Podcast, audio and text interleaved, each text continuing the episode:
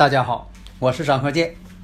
自从我们周易五行播出以来呀，大家呢啊对这个周易五行的预测呀这样的神奇，对我们的祖先文化呀表现出了敬仰和浓厚的兴趣，所以很多听友朋友啊一致要求说能不能啊开辟一个专业课程，因为呀大家呀都想学习我们的祖先文化呀需要继承和发展。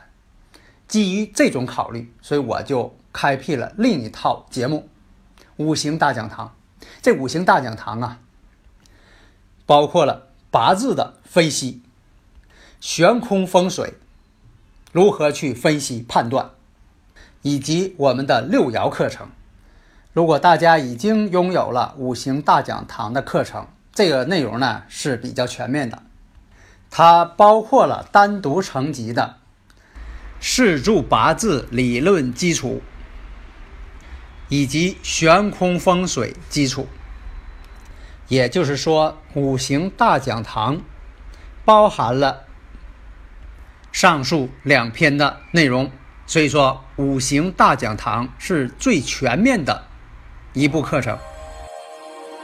解读易经密码，资深风水学讲师张鹤剑带领大家揭开易经的。神秘面纱，《周易新天地》五行解奥秘，请听《周易五行》。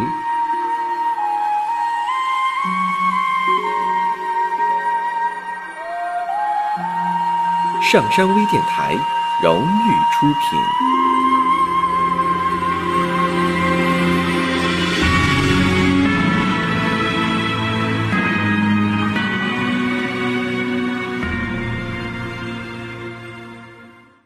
大家好，我是张和建。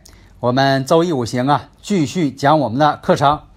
呃，上集讲啊，讲到了这个预测婚姻，用奇门遁甲呀预测婚姻啊。然后第二堂呢，讲的是用奇门遁甲呀预测这个合作啊、求财啊、挣钱，是不是？那么这一讲呢，我们讲一下用奇门遁甲呀预测风水。那么预测风水呀，在以前呢，我也讲过很多了。像这个悬空风水学是风水学当中最经典的理论，我讲了很多的篇幅啊，呃，五行大讲堂啊也讲了很多。你像这个五行大讲堂当中啊，讲的是这个八字预测，讲的这个很详细了啊，还有这个悬空风水学，还有这个六爻预测，以及说怎么用罗盘勘测等等啊，讲了很专业。如果说想要学呢，就听一下这个五行大讲堂啊。呃，我们这个周易五行啊，是一个普及性的教材，所以有的朋友会说呀，这个讲的呢，啊，这个有些知识啊分散，这个呢，有点像这个百家讲坛这个课程，所以说呢，呃，我是挑着这个大家感兴趣的讲，为什么呢？周易五行就是普及性的节目，你讲的太专业了，好多人呢他听不懂，你像说的像上学似的，按部就班这个讲啊，第一课、第二课的是不是？那周易五行呢？听听呢，可能很多人跟不上了，所以说我必须呢，就说让大家都感兴趣，啊，所以说这是散文式的，但是形散神不散。这个神是什么呢？都以周易五行为这个主线，啊，你看我讲这么多了，都是以这条为主线的。我们看一下这个奇门局啊，用奇门呢预测风水，己卯年乙亥月壬午日。甲辰时啊，大家如果有理论问题呢，可以加我微信幺三零幺九三七幺四三六。理论方面的问题呢，我们可以在这方面呢共同探讨啊。这个当事人呢是在这个城市的中心呢买一处啊这个住宅啊，买下来之后呢，看看就说这个风水好不好，另一个呢跟自己这个八字啊配不配。如果说你要用这个八字。和悬空风水，这是最经典的预测方式了。但你说我换一种方式，那我用奇门遁甲来测。因为你比如说有很多人呢，自己八字不知道，有这种人呢，那八字不知道。那那有的说时辰不知道行啊，那怎么八字还不知道呢？啊是啊，那真就有这八字不知道的。你像有这个时辰呢没记住，就因为时辰没记住。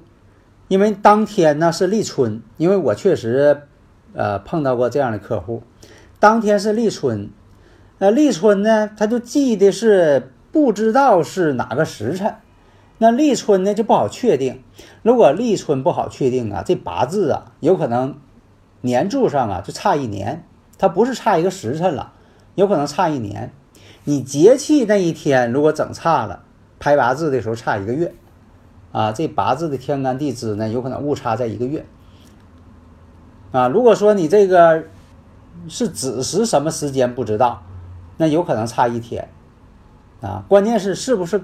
在这个关键的节点上，那你立春那天生的几点不知道，那就年上就差一年了。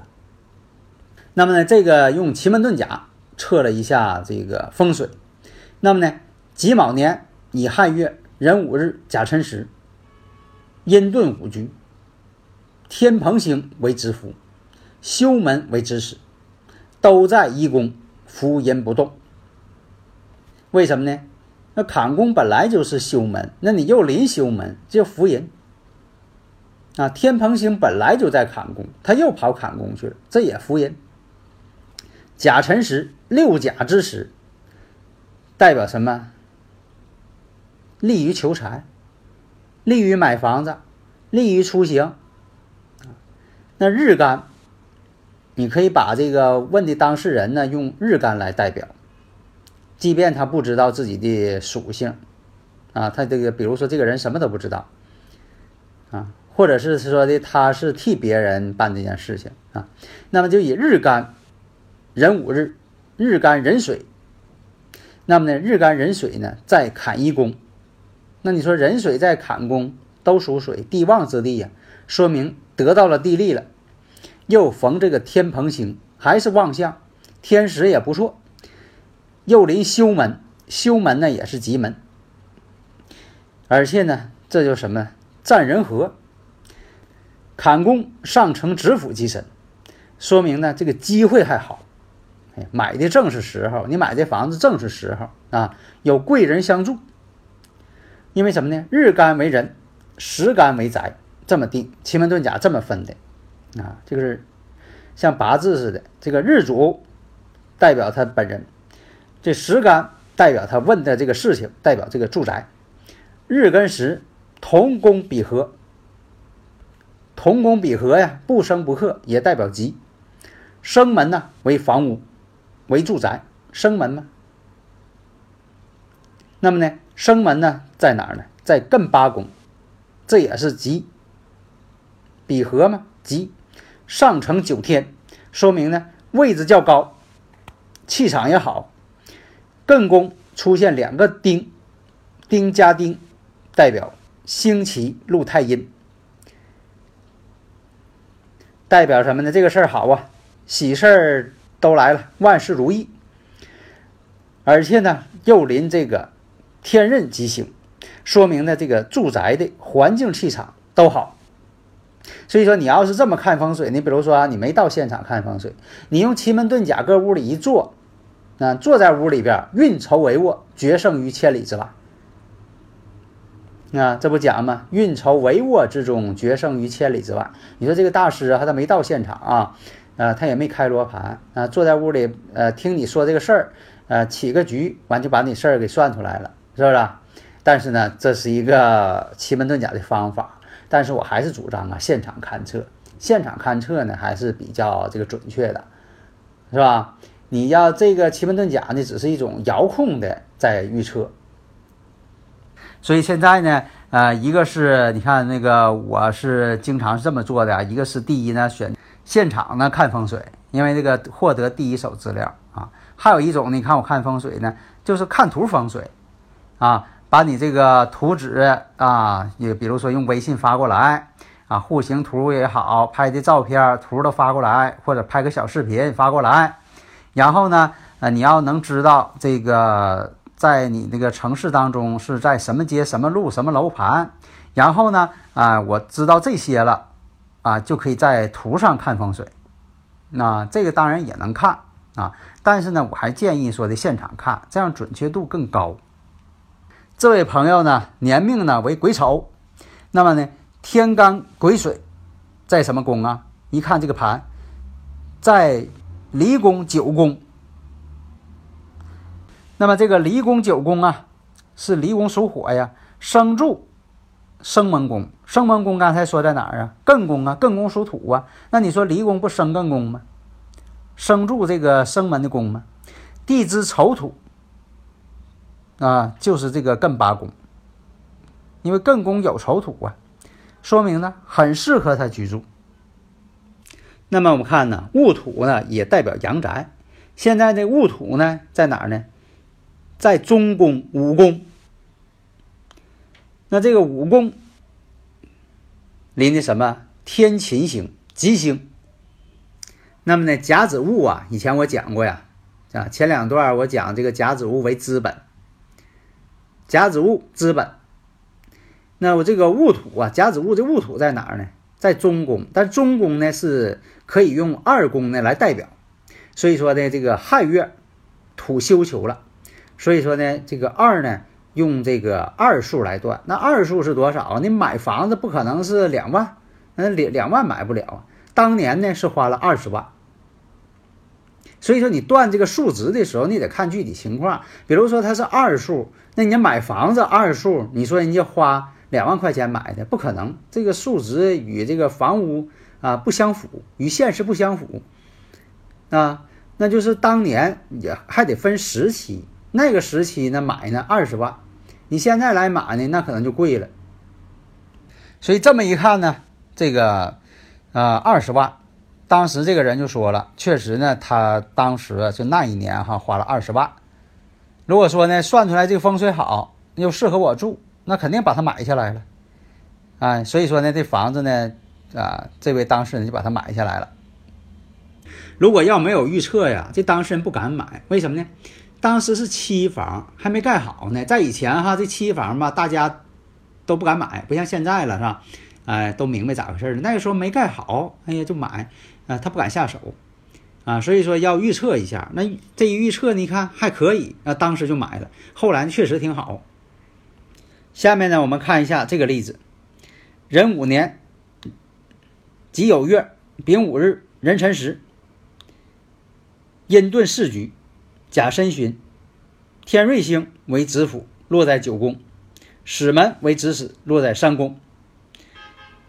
所以从这个局上看，这个人呢是在这个一个乡村呢买了一个宅基地，准备在上边呢盖一个四合院啊，准备呢在这地方养老。所以说，当时呢已经交了定金啊，交了定金是一万块钱，但是心里总不踏实，不知道这块的这个地呀风水如何呀，所以啊，就是准备要用奇门遁甲测一下。